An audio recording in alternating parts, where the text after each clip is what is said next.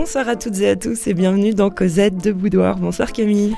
Bonsoir Hélène, bonsoir à toutes et à tous. Nous nous retrouvons donc ce soir pour une émission intitulée En mode dandy. Et oui, chère auditorice, c'est bien et bien une émission sur l'élégance masculine. On a décidé de s'intéresser à ce thème car le dandy est une figure masculine complexe, fascinante et mystérieuse à la fois. Donc en effet, c'est une figure mouvante, puisque c'est à la fois un phénomène socio-historique, un courant artistique et littéraire, mais c'est aussi un style et une pratique. On trouve une variété de dandy, mais on n'a pas de référence stable. En fait, il n'y a pas de doctrine, pas de code, pas de manifeste, pas d'école. Alors est-ce que c'est plutôt un état d'esprit, une mode d'être c'est pas qu'une histoire de goût immodéré de la toilette et de l'élégance matérielle. En fait, le dandisme, ça pourrait se voir comme une combinaison de la vanité française et de l'originalité anglaise. Ou alors, Camille, de l'élégance à la française combinée au snobisme anglais Oui, mais en tout cas, on va voir au niveau des expressions qu'il existe plein de termes pour désigner ces élégants. Agréable, Beau, buck, bécard, bécareux, boudinet, capure chic, cocodès, dandy, daim, décadent, élégant, esthète, exquisité, exclusive, fat, fashionable, fops, gentleman, gandin, gant jaune, gommeux, gominé, grelotteux, incroyable, jeune France, joli, jocrisse, Kosnoff, lion, macaroni, mannequin, merveilleux, précieux, poseur, petit crevé, pécopin, pchiteux, pommadin, pommadeux, poisseux, raffiné, ruffian, rousebin, tchot, sgoff, snob, zwelz, vaniteux, vlan.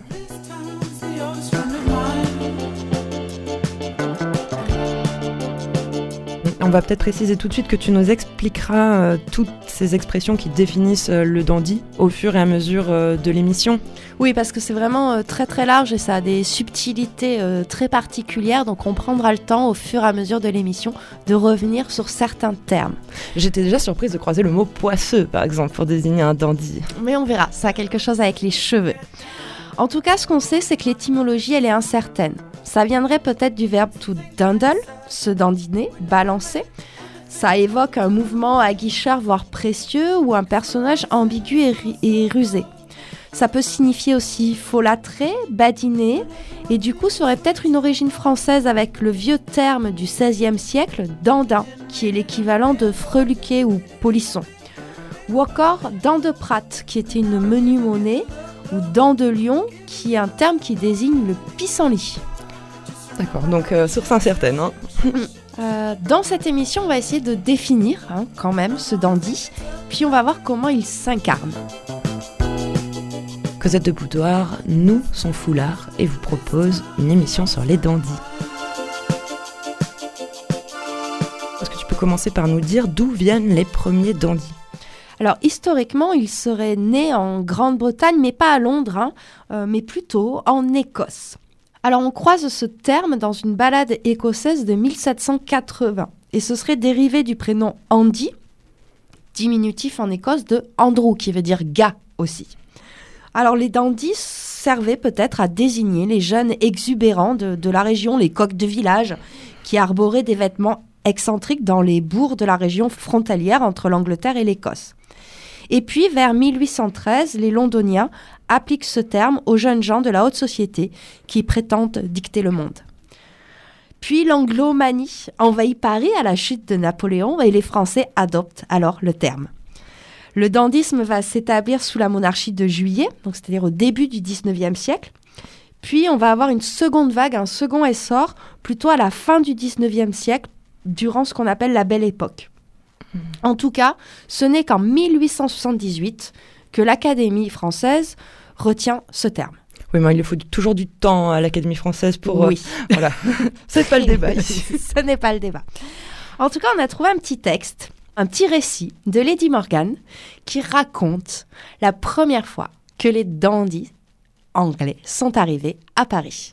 Et c'est ce que tu vas nous lire là maintenant. J'ai vu un dandy de Londres, paraissant tout à coup dans une assemblée en France, y produire une aussi grande sensation par la nouveauté de ce caractère et par l'impossibilité où l'on se trouvait de pouvoir le définir.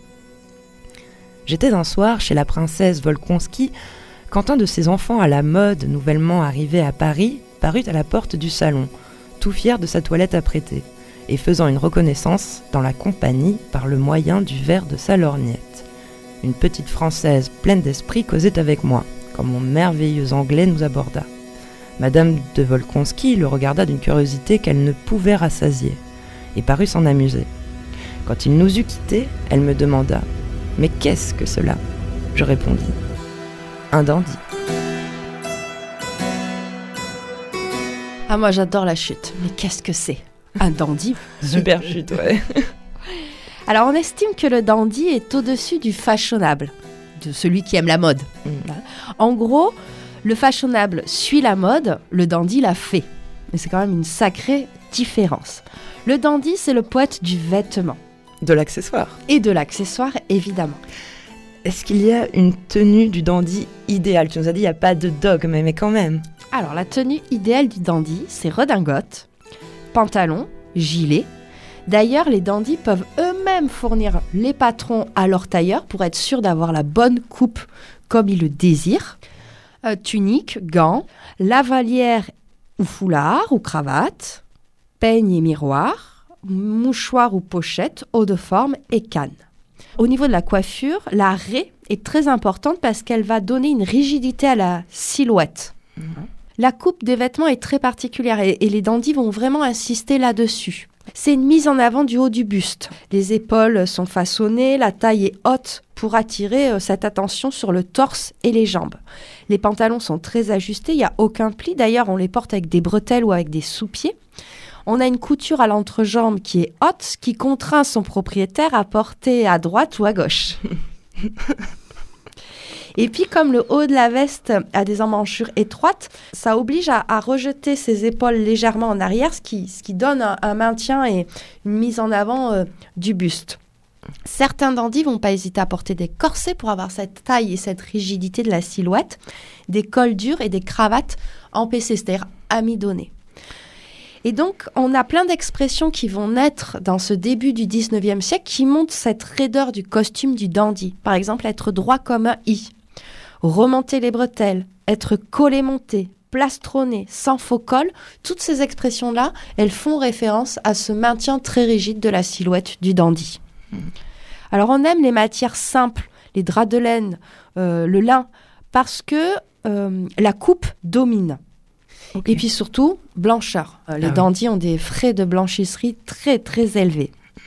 Pour ce qui est des couleurs, on aime le noir. Et puis ensuite, on va rester sur des couleurs très sobres. hein. Ça va être le vert, le bleu, le bronze pour la campagne. Si tu veux un peu de fantaisie, tu vas prendre un vert anglais ou un, bleu violet. J'allais te dire, hein, le, vert, ça va être très anglais quand même. Mhm. Tu peux aller parfois sur, sur du bronze si, très- si tu es très audacieux. Hmm. Alors cette renonciation aux couleurs, c'est un phénomène complexe. Il y a des raisons politiques, économiques et hygiénistes. Parce qu'on va préférer ce côté euh, blanc qui veut dire que tu es propre sur toi mais propre dans ton âme.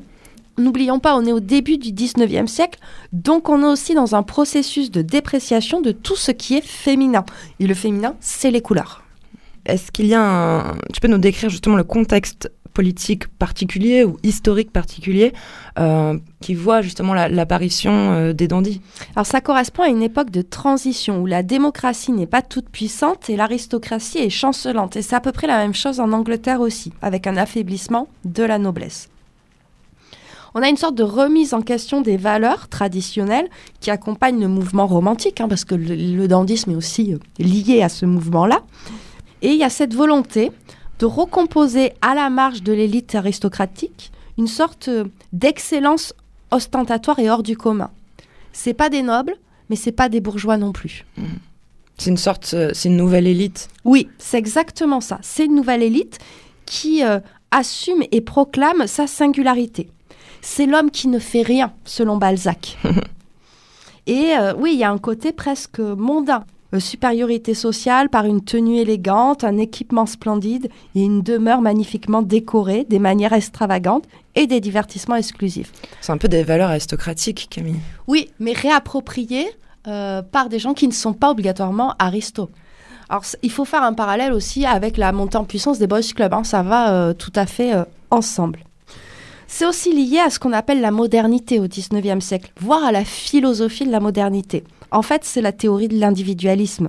C'est là que ça commence, en fait. voilà. Pour les dandys, euh, la liberté, c'est un travail sur soi. C'est cette idée d'invention de soi. En fait, le dandy fait de son corps, de ses comportements, de ses sentiments, de sa passion, de son existence une œuvre d'art.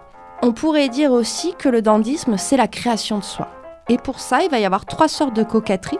Celle de la parure, de l'apparence, celle des manières et celle de l'esprit.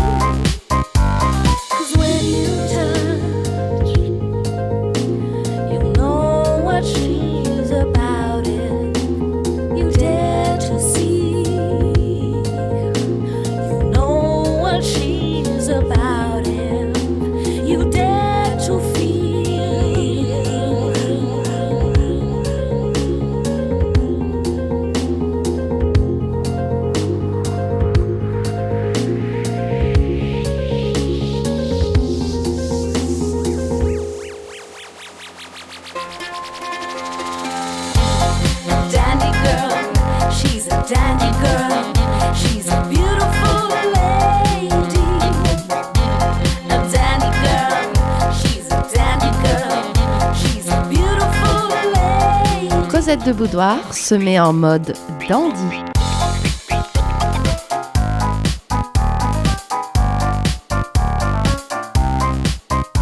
On vient d'écouter Parop Stellar et maintenant on va voir qu'être un dandy, c'est une façon d'être au monde. Oui, une sorte de, de philosophie, c'est transformer sa vie en œuvre d'art. On est sur l'esthétique de la singularité. Le dandy est un être sublime. Même Wilde nous le dit, il faut être soit une œuvre d'art, soit porter une œuvre d'art. Oscar Wilde. Donc privilégier l'artificiel au détriment du naturel. Parce que la nature, en fait, elle rapproche de la bête plus que de la divinité. Et ça, les dandys, ils ne supportent pas. Et donc cette attitude se caractérise par un constant travail sur soi, quitte à être un artiste soi-même. Et ça, ce souci de l'esthétisation, on va surtout le trouver dans la deuxième vague des dandys, qui vont être très proches des milieux artistiques et notamment des milieux euh, euh, artistiques un peu décadents. Et c'est aussi pour ça que Nietzsche, en fait, parce que voilà, quand tu parles de dandysme, il faut parler de Nietzsche. Oui, j'étais un peu surprise là comme ça de le voir débouler comme ça dans Cosette Boudoir. Moi aussi, hein, moi aussi, j'ai été très surprise de le voir débouler sur les dandysmes. J'aurais jamais cru, mais bon, voilà. Friedrich est là, quoi. Euh, voilà. En fait, Nietzsche il fait un lien. Il dit vraiment que comme c'est la, la fin des valeurs judéo-chrétiennes, en fait, l'art devient le nouvel absolu et la figure du philosophe artiste devient l'incarnation vivante du grand style, donc du dandysme. Hmm. C'est le dandysme. Donc il faut être esthéticien dans tous les sens du terme, euh, de, sa, de son apparence jusqu'à euh, ton appartement. Mm. Robert de Montesquieu, qui est un grand dandy de la fin du 19e siècle, il a plus de sept euh, logements de la petite garçonnière au, joli palais, et tout est richement décoré, et c'est aussi un, art de, mettre en scène sa vie. C'est vrai, je vais pas t'interroger sur l'intérieur, euh, la maison des, des dandys, mais si on reste sur l'apparence physique, il n'y a pas que la tenue, tu nous le disais, il y a les manières aussi. Les manières, le langage et la gestuelle. Mmh. Parce que ton allure doit refléter ton âme. L'extériorité doit révéler l'intériorité. Donc il faut se démarquer du commun des mortels, de la foule et du bourgeois. Le bourgeois, c'est cet être qui travaille, hein, quand même. Ne l'oublions pas. Donc il y a un surinvestissement de, l'esthétisme, quitte à ce que la bizarrerie devienne une qualité et la déviance un principe. C'est l'art de plaire en déplaisant. Hmm. C'est pour ça que tout au long du 19e siècle, on va avoir, mine de rien, une multiplication des journaux de mode masculine. Ça commence par l'élégant en 1835, on aura ensuite le musée des modes, le lion en 1842, le lion qui est un terme qui désigne aussi les dandys. On va avoir le musée des tailleurs en 1861, le tailleur praticien, voilà, l'homme de mode. Donc on voit bien aussi là qu'on a cette volonté d'avoir ce côté esthétique dans tous les aspects euh, de sa vie. Alors voilà, ils ont des magazines euh, depuis euh, les années 1830, on va dire. Et où est-ce qu'ils s'habillent à cette époque-là? Alors les bonnes adresses, si tu veux avoir une garde-robe de dandy. Alors déjà, il faut prendre un abonnement chez ton tailleur, ton chapelier et ton bottier pour être sûr d'avoir les nouveautés. Tu peux avoir une redingote signée Ulandorf qui pince la taille et se porte à demi boutonnée. Les gants, c'est chez Boivin, rue de Gastiglione ou chez Péry. Les cannes et les cravaches, il vaut mieux fréquenter chez Verdier, rue de Richelieu. Alors tu peux avoir euh, Herman Gay, qui est le premier bottier de Londres, mais à Paris, il ne faut pas hésiter à aller chez Ashley ou Sakowski. Tu peux acheter ton chapeau chez Bantoni ou ton haut de forme chez Delion. Et pour les cravates et les foulards, c'est plutôt chez Charvet. En accessoires, tu peux faire le choix d'un monocle ou des bagues d'améthyste. Et puis, euh, de manière générale, il faut que tu choisisses un emblème qui peut être une fleur de lys, une rose, un œillet vert, mais il faut tout le temps la porter. Ça deviendra un peu ta signature. comme une broche, par exemple Oui, voilà, tu une petite fleur épinglée euh, et mhm. c'est ta signature. Alors, comme toi, la fleur de clitoris, Camille, que tu as toujours euh, sur toi. Oui, tout à fait. oui, oui, bah oui, valide. Donc, on l'a vu, l'élément le plus important de cette tenue du dandy, c'est la cravate. J'aurais pensé que le foulard était plus élégant que la cravate, vois-tu Oui, mais c'est parce que tu as une image de la cravate d'aujourd'hui. La cravate du 19e siècle, elle n'a strictement rien à voir. C'est une cravate, déjà, c'est une bande de tissu qui fait 5 à 6 mètres et qui est amidonnée, qui est un petit peu rigide. Un chèche. Voilà, non, c'est plus qu'un chèche, là. c'est un drap, le truc. Alors, Byron, la porte flottante. Eugène Sou en satin noir. Celles en mousseline sont réservées aux nœuds américains. En fait, il existe plus de 36 nœuds de cravate à l'époque. C'est tout un art. Brumel, qui est le grand dandy hein, de, la référence, ne noue jamais deux fois la même cravate d'affilée. S'il loupe son nœud, il, change de tissu, quoi. Et donc, ça prouve bien que cet art de nouer sa cravate, c'est signe de l'oisiveté que permet la richesse. Et euh, en fait, Vraiment, on est sur cette idée qu'on est dandy parce qu'on a le temps de l'être. Oui, c'est ça. Moi, je trouve que ça fait tout à fait fanfreluche du XVIIIe siècle. Bah, voilà, le, symbole de, l'élégance masculine au XVIIIe, c'est la perruque. Au mm. XIXe, c'est la cravate. Et d'ailleurs, Balzac nous a écrit un traité de la cravate que je vais te lire maintenant. Au premier rang, enfin, se placent ces hommes forts et solides par eux-mêmes qui sentent et comprennent la cravate, qui la comprennent dans ce qu'elle a d'essentiel et d'intime, avec cette énergie d'intelligence, cette puissance de génie, départie à ces mortels privilégiés, quos accius amavit Jupiter. Ceux-là n'ont ni maître ni modèle. Ils trouvent en eux de grandes, de nobles ressources. Ils n'écoutent qu'eux-mêmes, ils sont véritablement créateurs car la cravate ne vit que d'originalité et de naïveté, l'imitation, L'assujettissement aux règles la décolore, la glace, la tue. Ce n'est ni par étude, ni par travail qu'on arrive à bien. C'est spontanément, c'est d'instinct, d'inspiration que se met la cravate. Une cravate bien mise, c'est un de ces traits de génie qui se sentent, s'admirent, mais ne s'analysent ni ne s'enseignent. Aussi, j'ose le dire avec toute la force de la conviction, la cravate est romantique dans son essence. Du jour où elle subira des règles générales, des principes fixes, elle aura cessé d'exister.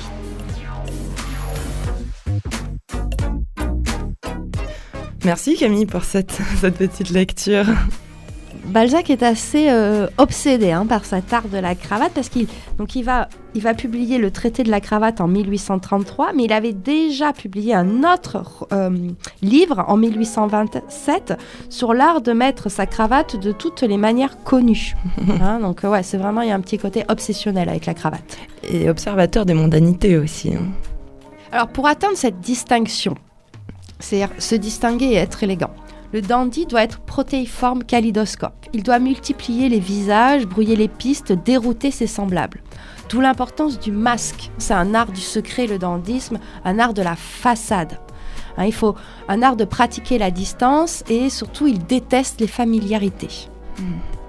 Oui, on ne les tape pas sur l'épaule. Et euh, quels seraient les, autres euh, éléments de la, de la garde-robe du dandy? On a vaguement évoqué la broche, des petits accessoires comme ça. Alors en plus de la cravate, les deux autres accessoires hyper importants, c'est la canne et les gants.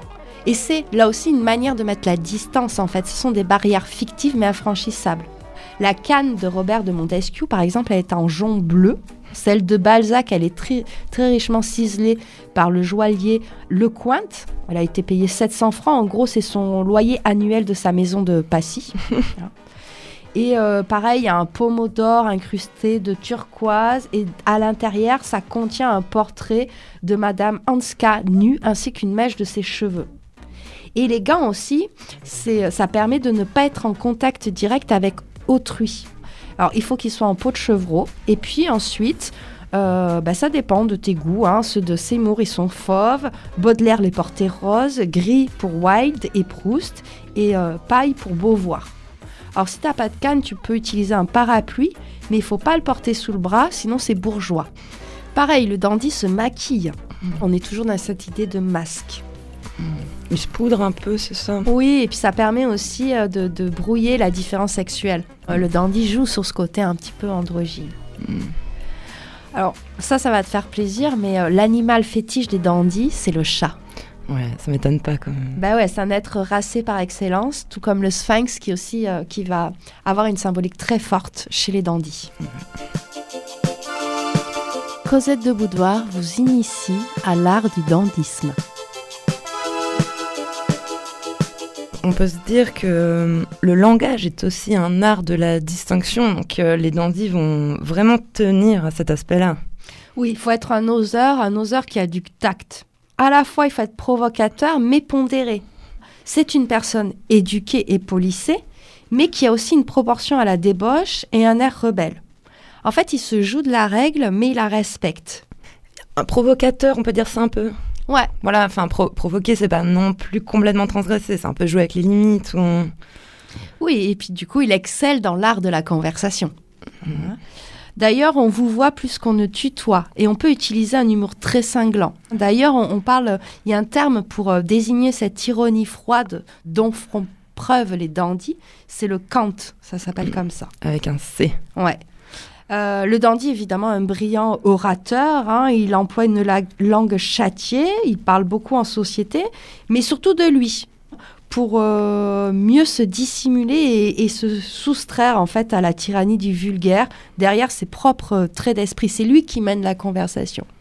Il peut aussi parfois bailler quand tu lui poses des questions. Ça, ça revient pas mal dans les descriptions. Et le dandy s'ennuie. Oui. Bah, d'ailleurs, on a trouvé euh, une petite description de, de Wilde qui montre bien que c'est un sacré causeur.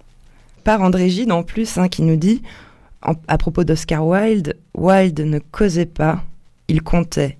Il comptait doucement, lentement. Sa voix même était merveilleuse.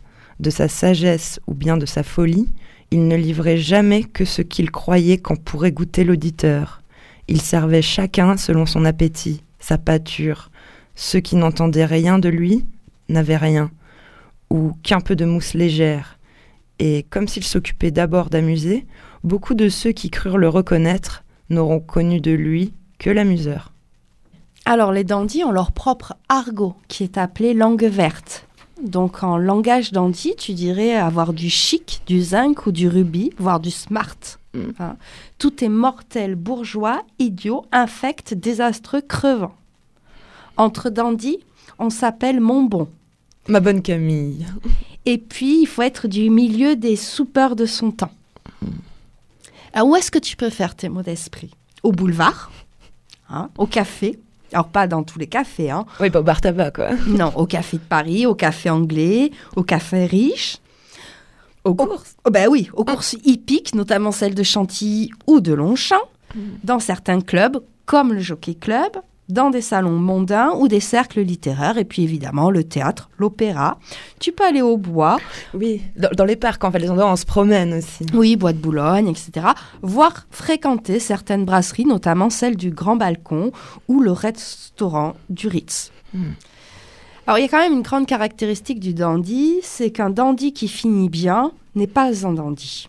C'est quand même une figure qui est assez sombre, hein, qui est hantée par le suicide. Ce sont des suicidés de, de la société.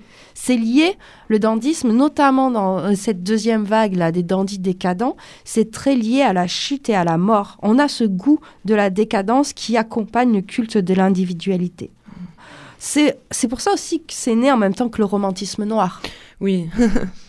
Le paraître, c'est aussi un préambule esthétique à l'art de disparaître. Parce que de nombreux dandys vont se donner la mort ou vont finir euh, ruinés, malades, oubliés de tous.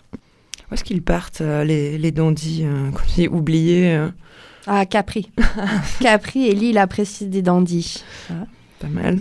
Mais en attendant, je vous propose qu'on s'écoute Dandy Warhol Bohemians Like. You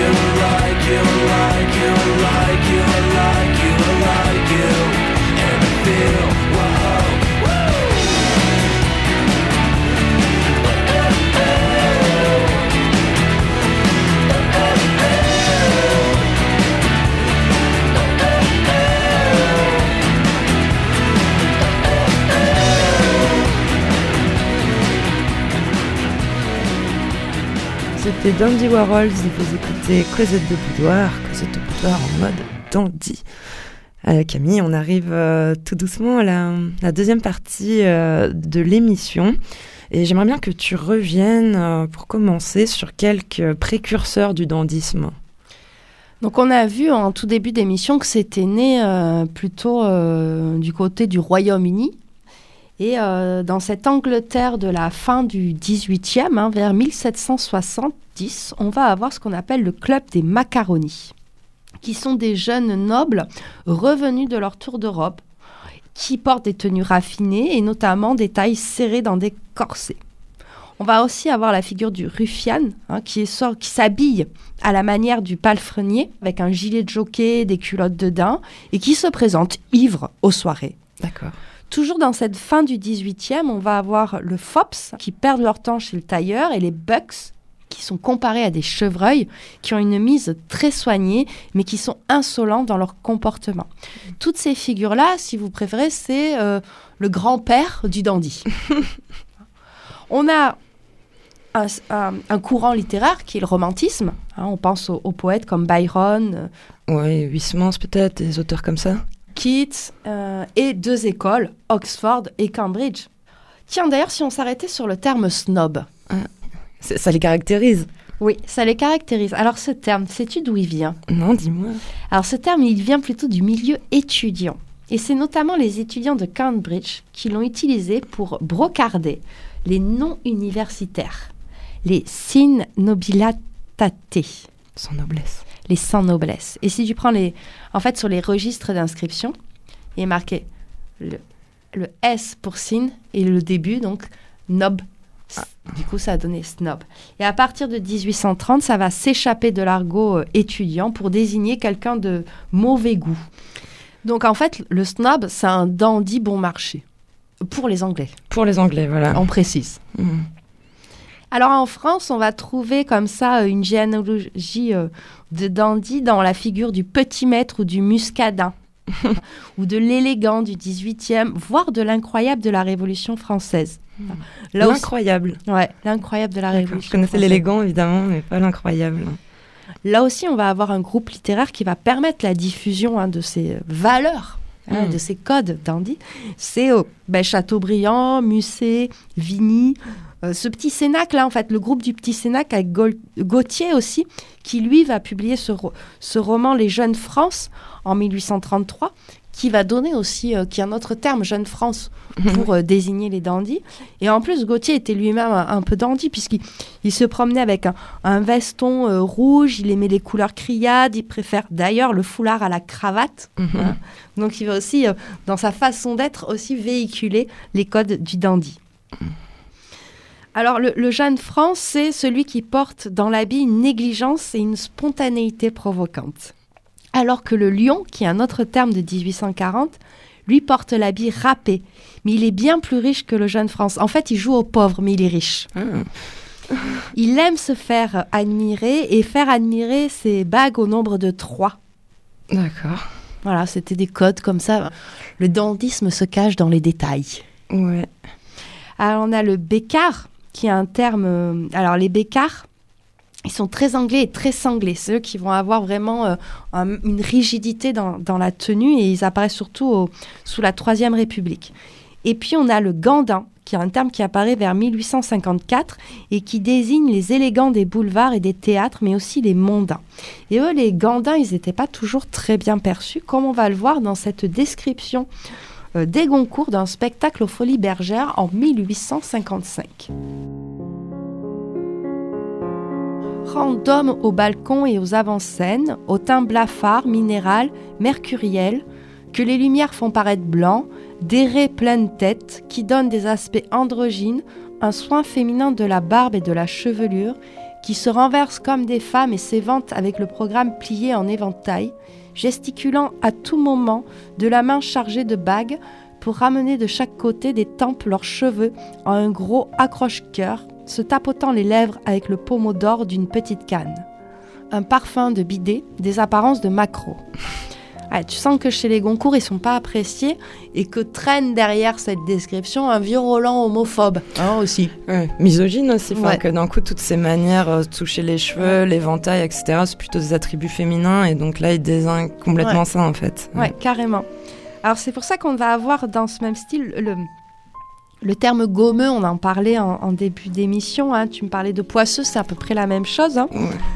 Alors ce terme gommeux, on ne sait pas trop d'où il vient. Peut-être il viendrait de gomme qui désigne l'excellent vin, ou la gomme dont euh, le montain coupe l'absinthe parce qu'il ne la supporte pas pure.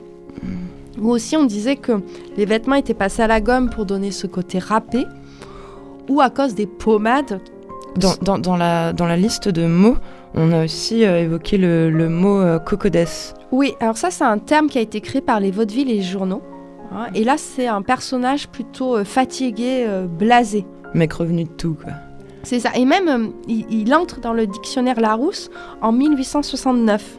On lit alors euh, la définition suivante ces jeunes gens à l'arrêt médiane, à favoris en nageoires de phoque, gantés de peau de couleur chair, vêtus de jaquettes ridicules, que l'on rencontre sur l'asphalte parisien, au bois de Boulogne, aux courses, la face pâle, l'œil atone, mâchonnant le pommeau de la stick, promenant leurs sottises et se faisant un devoir d'affecter un ennui profond, un dégoût absolu, une insensibilité complète. Là aussi, tu sens que le Larousse ne les apprécie que très peu. Donc de, de ce concodès, on a dérivé le petit crevé hein, qui est tiré à, à, à quatre épingles et qui aff- accentue ce côté blasé. Voilà. Et puis ça va aller jusqu'au pécopin, qui est la version euh, française du snob, hein, qui est le prétentieux qui se rend à la sortie de l'opéra en habit mais qui peut pas se payer l'opéra. Le pauvre. C'est un peu comme le- l'expression euh, du bourgeois endimanché. Mm, Celui qui est un peu décalé, qui veut prendre les codes de l'élite et qui n'y arrive pas. mm. Alors, on a vu un petit peu dans ces différentes descriptions que, euh, en fait, l'homme doit se méfier des frivolités parce que ça remet en cause sa virilité. En fait, cette coquetterie, elle est suspecte à la fois en milieu populaire mais aussi dans les salons littéraires. Il y a toujours ce soupçon d'homosexualité, d'inversion sexuelle selon les termes de l'époque. Et puis alors ça va être renforcé en plus avec les théories freudiennes de la fin du 19e siècle. Alors ce qui est intéressant de voir, on l'a un petit peu peut-être senti là dans, cette petite liste de mots, c'est qu'à la fois euh, les dandys vont inspirer la littérature, mais le dandy veut aussi devenir un personnage de littérature, veut marquer, euh, rentrer dans les imaginaires. Et donc là, on est obligé de parler de Lucien de Rubempré dans la comédie humaine de Balzac. Pour situer un peu l'extrait, Lucien est un jeune poète prometteur d'Angoulême, et on va voir qu'être un, un dandy à Angoulême, c'est pas la même chose quand on change de ville. En province, il passe pour un véritable dandy. Lucien était passé à l'état de lion. On le disait si beau, si changé, si merveilleux que les femmes de l'Angoulême noble avaient toute une velléité de le revoir. Ses bas de soie gris à jour, ses petits souliers, son gilet de satin noir, sa cravate, tout fut scrupuleusement tiré, collé, pour ainsi dire, sur lui. Sa blonde et abondante chevelure frisée faisait valoir son front blanc, autour duquel les boucles se relevaient avec une grâce recherchée. Ses yeux, pleins d'orgueil, étincelaient. Ses petites mains de femme, belles sous le gant, ne devaient pas se laisser voir dégantées. Il copia son maintien sur celui de De Marsay, le fameux dandy parisien, en tenant d'une main sa canne et son chapeau qu'il ne quitta pas, et il se servit de l'autre pour faire des gestes rares, à l'aide desquels il commenta ses phrases. Au moment où il arrive à Paris, il se rend compte du décalage des mœurs, qui fait de sa tenue de dandy provincial un équipement ridicule. Ses cheveux étaient mal coupés. Au lieu de maintenir sa figure haute par une souple baleine, il se sentait enseveli dans un vilain col de chemise. Et sa cravate, n'offrant pas de résistance, lui laissait pencher sa tête attristée. Quel eût deviné ses jolis pieds dans la botte ignoble qu'il avait apportée d'Angoulême? Quel jeune homme eût envié sa jolie taille, déguisée par le sac bleu qu'il avait cru jusqu'alors être un habit? Il voyait de ravissants boutons sur des chemises étincelantes de blancheur. La sienne était rousse. Tous ces élégants gentilshommes étaient merveilleusement gantés. et il avait des gants de gendarme. Lucien se précipite chez un tailleur pour avoir de nouveaux habits. Mais seulement, avec ces nouveaux habits, il a l'air déguisé, tiré à quatre épingles. Lucien sortit, possédant un habit vert, un pantalon blanc et un gilet de fantaisie pour la somme de 200 francs. Il eut bientôt trouvé une paire de bottes fort élégantes. À 7 heures du soir, il monta dans un fiacre et se fit conduire à l'opéra, frisé comme un Saint-Jean de procession. Bien gilté, bien cravaté, mais un peu gêné dans cette espèce d'étui où il se trouvait pour la première fois. Cosette de Boudoir part chez les dandys pour rencontrer les hommes élégants. On a vu Camille qu'il valait mieux être euh, urbain pour être un, un dandy. Est-ce que tu peux euh, nous citer euh, quelques dandys célèbres? Alors oui, on va peut-être attaquer par, euh, par le plus célèbre hein, finalement, qui est Georges Brian Brumel, surnommé le beau Brumel, hein, l'arbitre des élégances, prince des dandys, roi de la mode et dictateur des clubs. Pas mal, Ouais. dictateur des clubs. Ouais, moi je trouve que j'aime bien. J'aimerais bien qu'on m'appelle comme ça. Tiens, Toi, Voilà. si égalitaire. Alors, il a été quand même le favori du prince de Galles, hein, futur Georges IV. Il entretient avec un rapport complexe, voire d'opposition avec l'aristocratie, parce que c'est un roturier à la base. Et il va influencer toutes les élites urbaines européennes, sauf qu'il meurt fou et pauvre, car il a été exilé pour avoir été insolent envers le prince. Donc il faut oser, mais pas trop quand même. Hein? Euh, c'est quoi son look alors? Alors c'est lui qui a inventé le costume classique du gentleman. Il a une tenue discrète mais de qualité. Pour lui, la perfection réside dans la qualité de la matière et la rigueur de la coupe. Il aime les teintes neutres et froides, gris, noir, bleu. Il va mettre en place des codes couleurs. Euh, le noir, c'est pour les bottes, le blanc pour la chemise, la cravate et les gants. Il change plusieurs fois par jour de chemise. Il refuse le satin et le velours et c'est lui qui invente l'art de nouer la cravate. Il cire ses bottes avec du champagne, on dit. Et euh, c'est surtout lui qui va euh, promouvoir cette idée que le dandy doit être mince, svelte. Brumel, on le connaît en France parce qu'on a euh, Jules Barbet d'Aurevilly qui a écrit le premier traité consacré au dandysme et le premier traité sur Georges Brumel, qu'il définit vraiment comme le père de tous les dandys. Alors lui, pareil, il va finir son existence criblé de dettes et malade. Hein, quand je t'ai dit qu'il finissait mal, tous.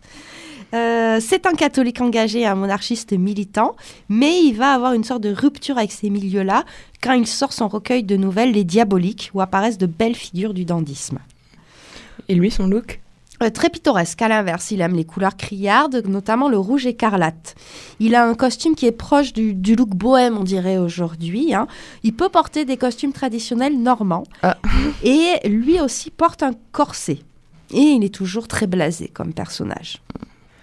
Moi, quand on dit dandy comme ça, je pense assez rapidement à Baudelaire en fait. Oui, le poète maudit par excellence, hein, qui va être à la fois euh, l'illustrateur du symbolisme littéraire tout autant que le décantisme français. Euh, D'ailleurs, Baudelaire euh, va faire tout un chapitre hein, sur le dandy dans Le peintre de la vie moderne, et c'est le grand théoricien français du dandysme.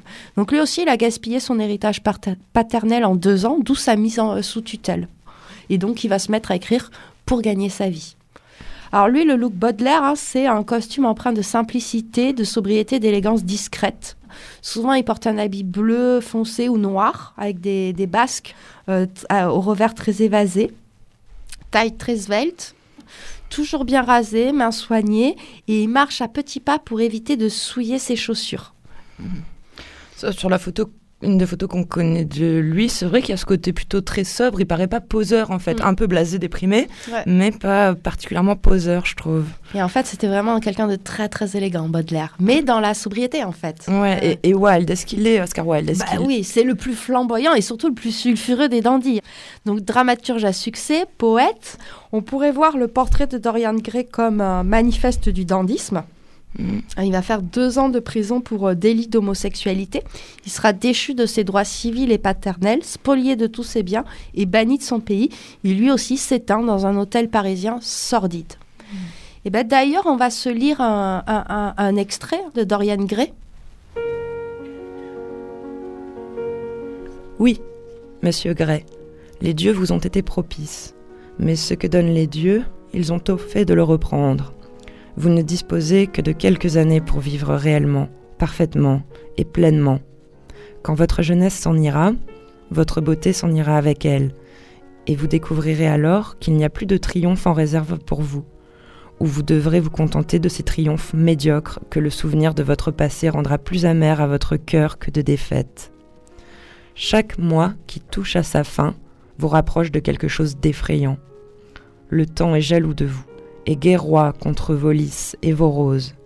Votre teint se plombera, vos joues se creuseront, vos yeux s'éteindront, vous souffrirez atrocement. Ah, réalisez votre jeunesse pendant que vous la détenez. Ne dilapidez pas l'or de vos jours à écouter les raseurs, à essayer d'améliorer les ratés indécrottables, ou à abandonner votre vie aux gens ignorants, communs ou vulgaires. Ce sont là les objectifs malsains, les faux idéaux de notre époque. Vivez, vivez la vie merveilleuse qui est en vous. Ne laissez rien perdre. Recherchez inlassablement de nouvelles sensations. N'ayez peur de rien. Un nouvel hédonisme. Voilà ce qu'il faut à notre siècle. Dans cet extrait-là de Dorian Gray, on voit bien ce côté hédoniste en fait, qui, quand tu es dandy, il faut que ta vie soit un art. Et profiter aussi, un côté assez narcissique.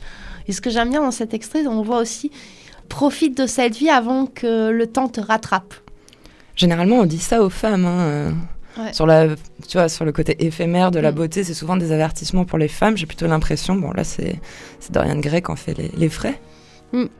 Est-ce que tu peux nous citer quelques autres noms de dandy? Alfred Guillaume Gabriel Dorcet, qui sera directeur des Beaux-Arts de Paris et qui donnera son nom à la, au euh, enfin, à la gare d'Orsay d'abord Karl Huysmans, dont on avait lu déjà un extrait de, de son roman À rebours, hein, où le, le- le personnage est un dandy, Robert de Montesquieu, qui aurait inspiré d'ailleurs Huysmans pour, euh, pour ce personnage, et Proust. Euh, oui, quand on parle dandy, il faut penser à Proust. Cocteau aussi a parfois été perçu comme un dandy, Pierre Louis et Pierre Loti. Alors ce qu'on peut dire, c'est que le, le dandy est, est un séducteur, mais il se défie en fait. Il a une sexualité insaisissable. Et même, est-ce qu'ils ont une sexualité en fait? Ouais, c'est assez euh, difficile à, à saisir. Ce qu'on est sûr, c'est qu'il métri- méprise les femmes. Ah, Ça, il n'y a pas de souci. Ils sont profondément misogynes. Notamment quand ils ont des épouses, ils sont odieux. La plupart des dandys sont quand même des homosexuels notoires. Beaucoup euh, sont invertis selon le vocabulaire de l'époque. Que Proust emploie beaucoup. Voilà. Mais aussi, certains sont pédérastes. hein. C'est-à-dire, selon le vocabulaire de l'époque, ils aiment les jeunes garçons. C'est là où ça fait un peu serrer les dents.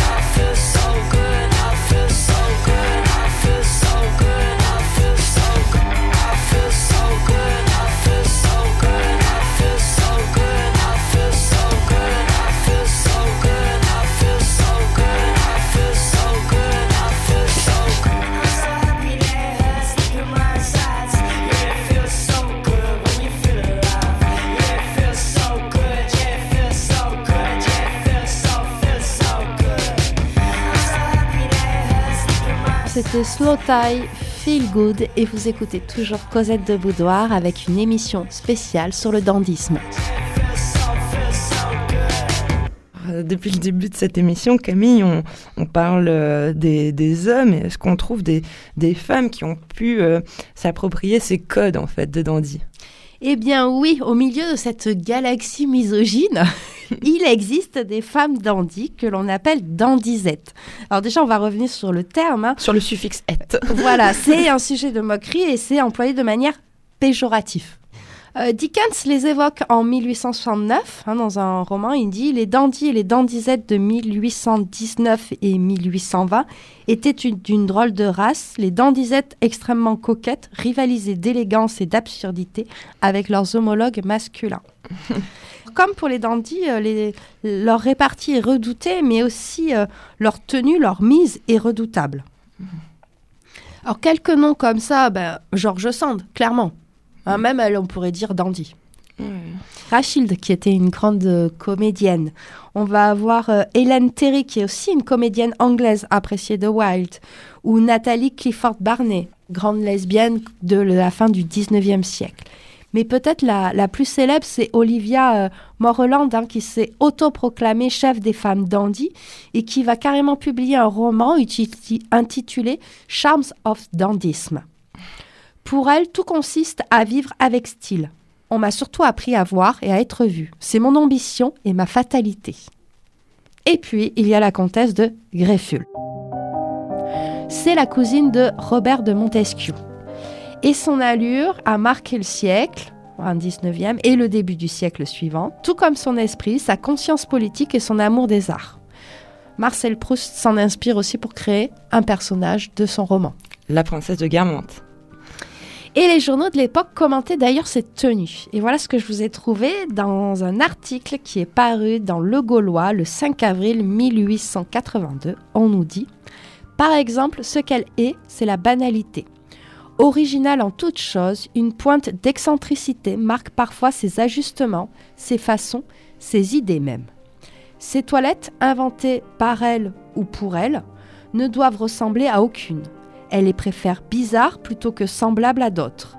Mais quelle que soit l'étrangeté de sa fantaisie, quelque excentrique que soit ce qu'elle porte, elle n'abdique jamais sa distinction suprême. Alors sur ces dandisettes plane quand même la dominance d'un androgyne masculin, et c'est un peu le paradoxe du dandy. Encore aujourd'hui, ce terme-là, il est très peu conjugué au, au féminin. Oui. On, on les voit plutôt comme des androgynes en fait, simplement, c'est ça. ouais. C'est ça. Alors après, on aurait pu voir aussi dans le milieu du cinéma, peut-être une Garbo, une Oui, Dietrich aussi. Dietrich aussi aurait pu avoir ce, ce- peut-être ce, ce- ce côté euh, dandisette, quoi. Ouais, j'ai envie de citer aussi euh, du coup euh, Barbara Stanwyck aussi, qui est une grande actrice euh, qui pouvait, qui peut aussi avoir ce, ce côté-là dans, dans certains films. Et puis puisqu'on parle de, cinéma, Camille, je- on peut citer David Lynch quand même euh, maintenant, grand grand dandy quand même, euh, enfin grand cinéaste et, et je trouve qu'il fait euh, dandy contemporain. Et si on conseille un film, c'est La collectionneuse d'Eric Romer. Là, il y a deux figures de dandy euh, assez remarquables, film de 1967. La Nouvelle Vague a pas mal mis en scène des personnages parisiens un peu Blasé. un peu snob, cultivé, euh, qui, euh, tu vois, voilà, très élégant. Et souvent aussi, on les met parfois en regard, comme chez Chabrol, avec des personnages qui arrivent de province, en fait. Et, et donc, on peut aussi euh, retrouver pas mal de choses dans, dans le cinéma de la nouvelle vague, de ce qu'on a évoqué depuis le début de, de, de l'émission, quoi. Et puis dans ces années-là aussi, il y a tout le milieu de. Enfin, il y a la naissance de la figure de la rockstar aussi qu'on peut voir sous- comme une forme de dandy, quoi. Ouais, enfin, franchement, David Bowie. Ouais. Lou Reed. Et puis, euh, même si on va jusqu'à euh, aujourd'hui, c'est-à-dire post-année 2000, moi je pense à la Société des ambianceurs et des personnes élégantes, hein, les sapeurs, hein, euh, où là aussi on est sur un mouvement culturel euh, qui est né dans la République du Congo. Eux-mêmes se revendiquent comme les héritiers du dandisme. hein, les, ces adeptes, appelés les sapeurs, s'habillent chez des grands couturiers ou font concevoir leurs vêtements sur, le, sur ces modèles hein, de, de haute couture. Ils pratiquent la sapologie, l'art de bien se saper. Ils ont même une expression que je trouve formidable et qui fait très dandy. Ils disent sortir ses griffes, en fait.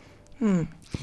Et euh, en plus, je trouve qu'il y a dans ces sapeurs un côté politique parce qu'à la base, c'était une volonté d'imiter le colonisateur en accaparant son style vestimentaire et ses manières pour les intégrer à leur sphère, mais aussi pour les parodier et être adulés par sa communauté d'origine. Et puis, il y a- vraiment aussi une philosophie avec des commandements, etc., qui régissent leur comportement et résument leurs leurs valeurs. Donc on n'aurait pas fini avec le dandysme.